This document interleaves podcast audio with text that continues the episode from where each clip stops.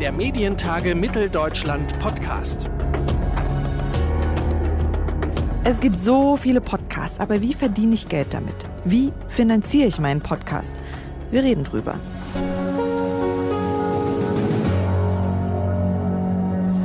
Herzlich willkommen zum Medientage Mitteldeutschland Podcast. Ich bin Theresa Nehm und meine Kolleginnen und Kollegen und ich haben bei den letzten Medientagen in Leipzig im Mai die Speaker von der Bühne geholt und einfach mal interviewt. Und dabei war auch Nico April. Er berät Medienunternehmen, insbesondere Audioproduzenten, welche Möglichkeiten sie haben, um sich zu finanzieren.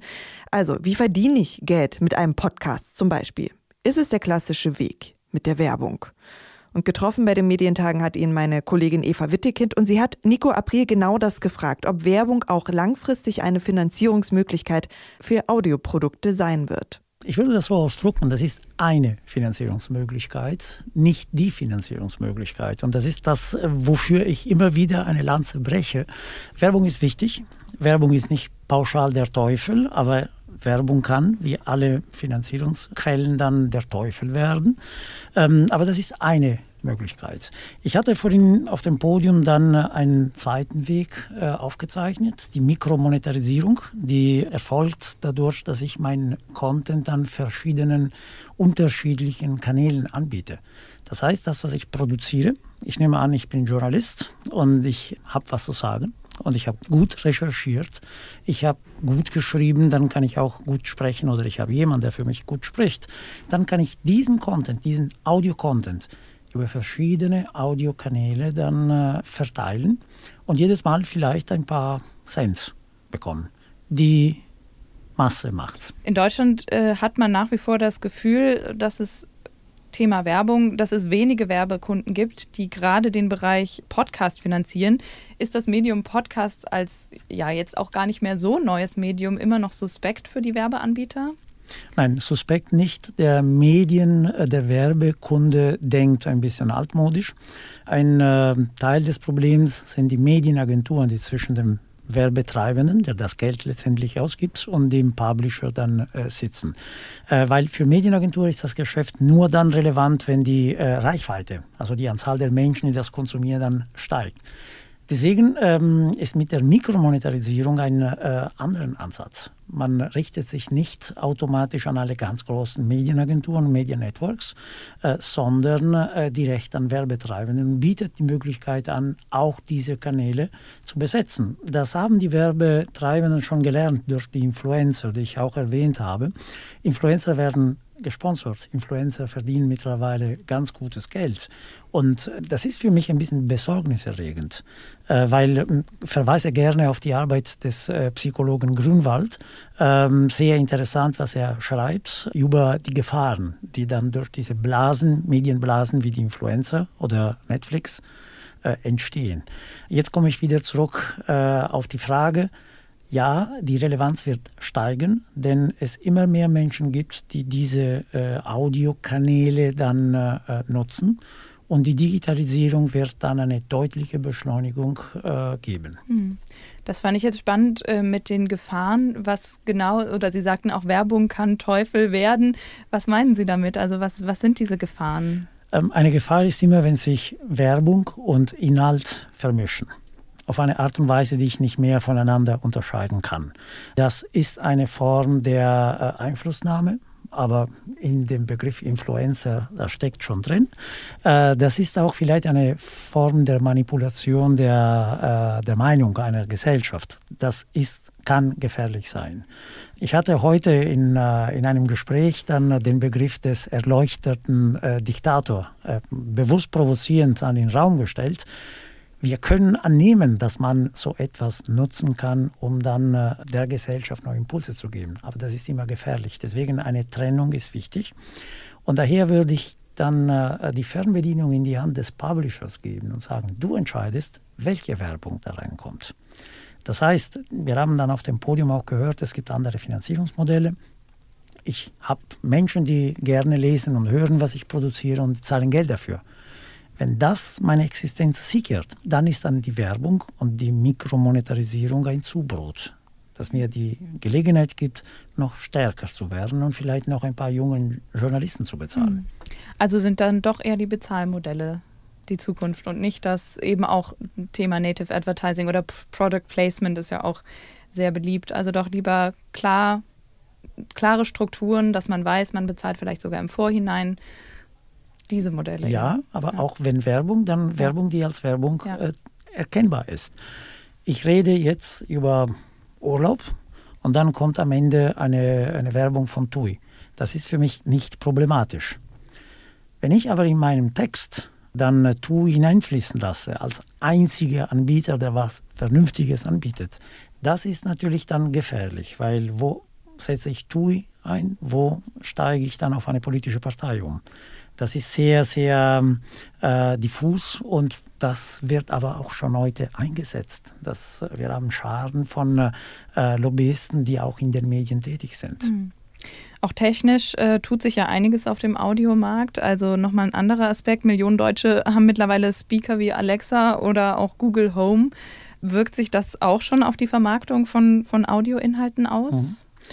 Ja, definitiv. Auch das, ähm, da muss ich die Gelegenheit ergreifen und äh, wieder ja, für Europa sprechen und für die Unfähigkeit, die wir haben, auch Ideen weiterzuentwickeln. Die Technologie, die in Alexa steckt, wurde in Saarbrücken entwickelt. Die Telekom hatte keine Verwendung mehr dafür, wollte kein Geld mehr ausgeben, hat das fallen lassen und wurde gekauft von Apple zunächst. Ähm, dann von da zu Siri, zu, von Siri zu Alexa. Wenn man die Geschichte kennt, da kann man sich schon ein bisschen ärgern darüber. Aber jetzt zurück zu der Frage. Ja, weil ähm, die Menschen lernen immer mehr, vor allem die jungen Menschen, mit Alexa und sonstigen Systemen dann äh, ja, zu interagieren. Äh, es gibt Kinder, die äh, schon komisch finden, dass das Radiogerät äh, im Auto nicht auf Sprache reagiert. Ob das gut ist oder nicht gut, das mag ich jetzt nicht so äh, zu urteilen. Äh, aber das ist auf jeden Fall eine Veränderung. Deswegen, äh, ähm, Alexa verändert das Geschäft und verändert die Möglichkeiten. Die Frage ist für uns allen, was geben wir aus der Hand? Wer steckt dahinter? Was macht derjenige, der dann Alexa betreibt oder ähnliche Systeme mit meinem Nutzungsverhalten, mit meinen Daten? Aber das ist ein ganz anderes Thema. Hm. Was heißt das für, für Radiomacher, ähm, dass es diese zusätzliche Komponente auch noch gibt oder für den ansonsten bestehenden Audiomarkt? Also im Moment, äh, das ist ein Trend, den ich nicht äh, in meinen Beratungen aufnehme. Die Radiomacher sagen, oh Gott, oh Gott, es gibt Alexa, wenn ich da nicht stattfinde, da bin ich äh, abgeschnitten. Und deswegen bauen sie alle äh, Skills. Im Moment ist Alexa vollkommen kostenlos. Ich glaube nicht, dass das so lange bleiben wird. Also Alexa entwickelt sich immer mehr zu einem schönen Gatekeeper. Deswegen sind Ansätze wie Radioplayer, ähm, egal wie man dann äh, die Technologie findet oder nicht findet, also sind genau die richtigen. Das heißt, auch eine Login-Allianz auf deutschem Boden ist ein guter Ansatz, um sozusagen die Medien Nutzer und die Mediennutzung dort zu belasten, wo sie entsteht und nicht dann äh, über See dann äh, äh zu transportieren. Ich würde eher den Medienmachern empfehlen, dann echte digitale Transformationskonzepte aufzustellen. Äh, Achtung, es ist auch eine jetzt Schleichwerbung, weil wenn ich sage echt, dann äh, äh, das impliziert, dass das, was wir produzieren, echte sind und alle anderen nicht. Äh, das ist jetzt nicht so, äh, das wäre überspitzt. Aber eine digitale Transformation bedeutet, ich transformiere mein Geschäftsmodell und nutze ich die Möglichkeiten, die dann durch die digitale Welt äh, gegeben werden. Wie zum Beispiel, dass in einem IP-Stream ich plötzlich eine 1 zu 1 Beziehung habe. Sie produzieren, ich höre zu. Und Sie können genau nachvollziehen, was ich höre, was mir gefällt, was mir nicht gefällt. Damit kann man sehr viel anfangen. Und der Ansatz, den wir propagieren, ist ein kuratiertes Audioprogramm, für ein kuratiertes Programm. Es gibt Menschen, die sich Gedanken machen, was da rein gehört und was nicht, ergänzt um persönliche Interessen. Ich interessiere mich nicht die Bohne für die Börse, das ist kein fiktives Beispiel. Also Börse interessiert mich nicht. Und es ärgert mich jedes Mal, wenn dann äh, ARD dann Minuten Sendung verschwendet werden, um über die Börse zu reden.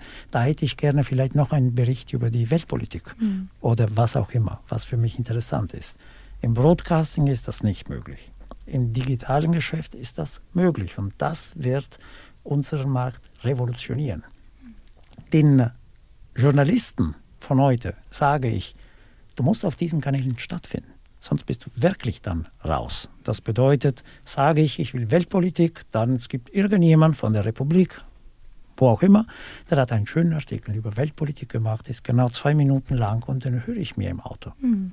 Also durchaus raus aus dem linearen Broadcasting, aber nicht unbedingt hin zu Alexa oder Google Home. Ergänzend, ergänzend. Auch ja. das ergänzend, weil äh, ich habe ein bisschen Lebenserfahrung und ja. äh, diese 0-1-Schaltungen, die hat es nie gegeben. Ja. Es ist immer eine Transformation gewesen und das geht über verschiedene ja, Schritte und auch Jahre. Und daher, es gibt einen Sinn für ein lineares Programm. Dafür gibt es viele Millionen Hörer, die das hören. Ich habe Elvis Duran heute erwähnt, der schafft jeden Tag eine Morningshow für 10 Millionen Hörer zu produzieren mit seiner eigenen Firma. Er ist sein eigener Herr. Der hat 40 Mitarbeiter und er schafft eine Sendung zwei Stunden mit fünf Liedern. Der Rest ist Content. Also ich sage, Mensch, Leute, produziert Content. Die Menschheit da draußen wartet auf guten Content. Und dann komme ich um die Ecke und ich sage, und da kannst du auch Werbung packen oder du kannst hier den Content bezahlen lassen, äh, weil ähm, es wird Firmen geben, die dann für deinen Content ein paar Cents bezahlen. Die digitale Welt macht die Skalierbarkeit möglich und für alle erreichbar. Vor 100 Jahren musste ich erstmal einen Verlag gründen oder auf eine Kiste mhm. auf meinen Speakers Corner in äh, Hyde Park mhm. steigen, damit man äh, meine Texte dann äh, zuhören kann. Heute habe ich ganz andere Werkzeuge, mhm. aber das Gehalt am Ende des Monats brauche ich trotzdem. Gute Hinweise von Nico April, Medienberater und Unternehmer. Wir hatten mit ihm bei den letzten Medientagen Mitteldeutschland gesprochen. Der Termin für die Medientage Mitteldeutschland 2020, der steht übrigens schon fest. Es wird der 13. und 14. Mai sein. In Leipzig treffen sich dann wieder Medienmacherinnen und Macher. Und dabei sein wird auch der ARD-Chef Tom Buro, der ZDF-Intendant Thomas Bellut und Sabine Frank von Google. Sie wird über Jugendschutz sprechen. Und wenn Sie es interessiert, Sie können sich jetzt schon Early Bird Tickets sichern unter medientage-mitteldeutschland.de. Ich freue mich drauf. Ich freue mich auch darauf, Sie dort zu sehen. Mein Name ist Theresa Nehm. Danke fürs Zuhören. Der Medientage Mitteldeutschland Podcast.